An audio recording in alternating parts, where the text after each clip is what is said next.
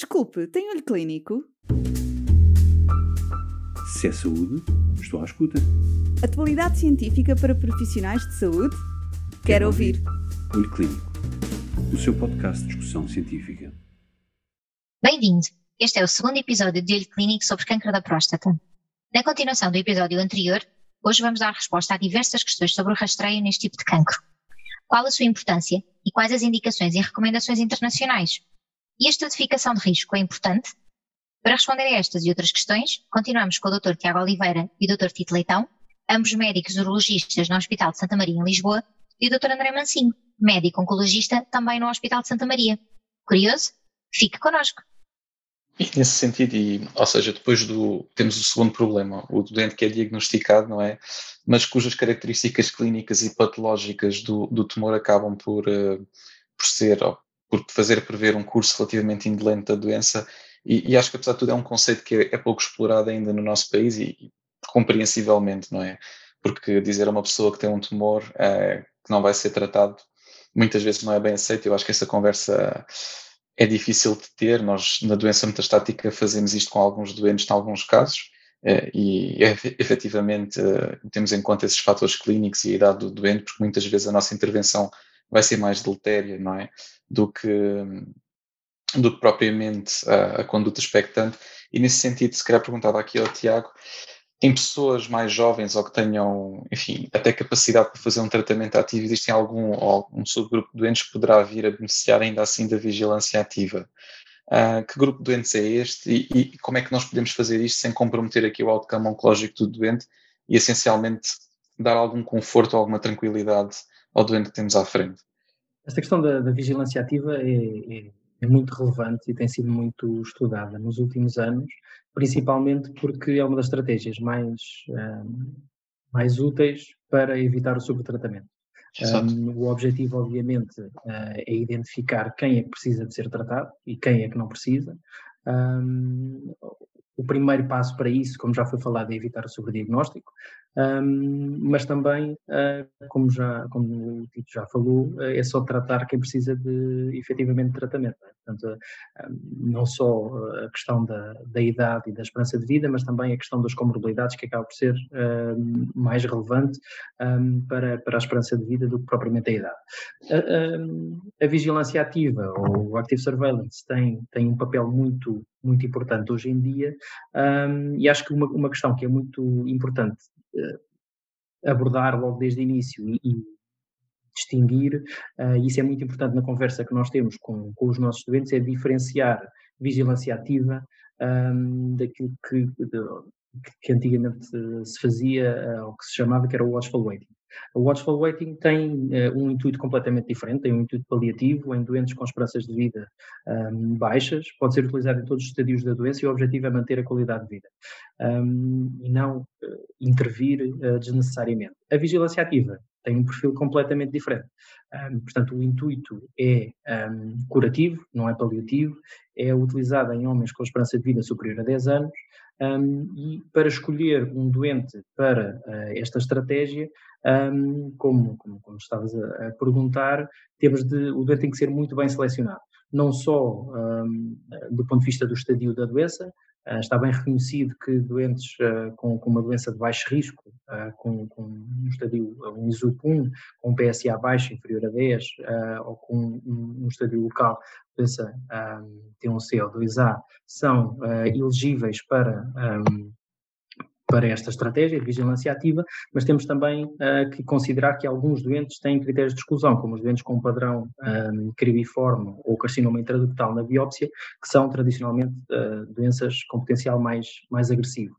Atualmente tem-se identificado também um, a utilidade da ressonância um, multiparamétrica na, na na seleção destes doentes. Uh, alguns estudos mostram que doença extensa na ressonância por si só pode ser um fator de exclusão para, um, para, para a estratégia de vigilância ativa e um dos fatores uh, que eu considero mais importantes e que vários estudos têm mostrado um, relevância é a utilização da biópsia confirmatória. Um, está bastante bem estabelecido o papel da, da biópsia confirmatória uh, para excluir um subestadiamento, uh, portanto, doentes que são diagnosticados com um tumor da próstata localizado, aparentemente indolente, uh, podem, numa segunda biópsia, ou na biópsia confirmatória, um, ter uh, uma, um diagnóstico de uma doença um bocadinho mais agressiva. E isso por si só pode ser uh, fator de exclusão para, um, para a estratégia uh, de vigilância ativa. No entanto, estudos mais recentes têm mostrado que a ressonância multiparamétrica da próstata tem uh, um papel muito relevante também nesta, nesta seleção dos doentes para vigilância ativa. Um, e as novas classificações, uh, que já têm sido utilizadas há vários anos, como o PIRADS 2, um, têm, uh, têm bastante utilidade neste, neste campo, porque nos permitem perceber se temos um doente com doença clinicamente significativa ou não, e isso é, é um fator muito relevante para optar ou não por esta estratégia da vigilância ativa. Uma das questões que eu acho que é mais relevante um, na vigilância ativa é discutir muito bem com os doentes que a vigilância ativa não é não fazer nada um, e, portanto, implica uma vigilância muito, muito apertada.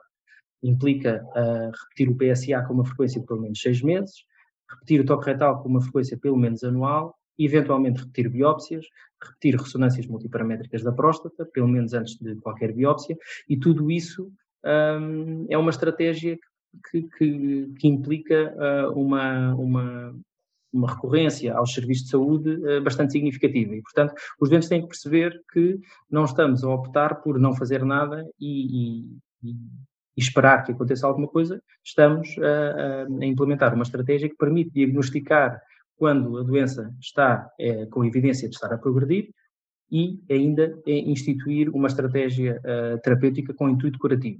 E isso implica um, todas estas, uh, todas estas um, vigilâncias, com PSA, com toque retal, com ressonâncias e eventualmente com biópsias. O esquema um, desta vigilância uh, depende de instituição para instituição.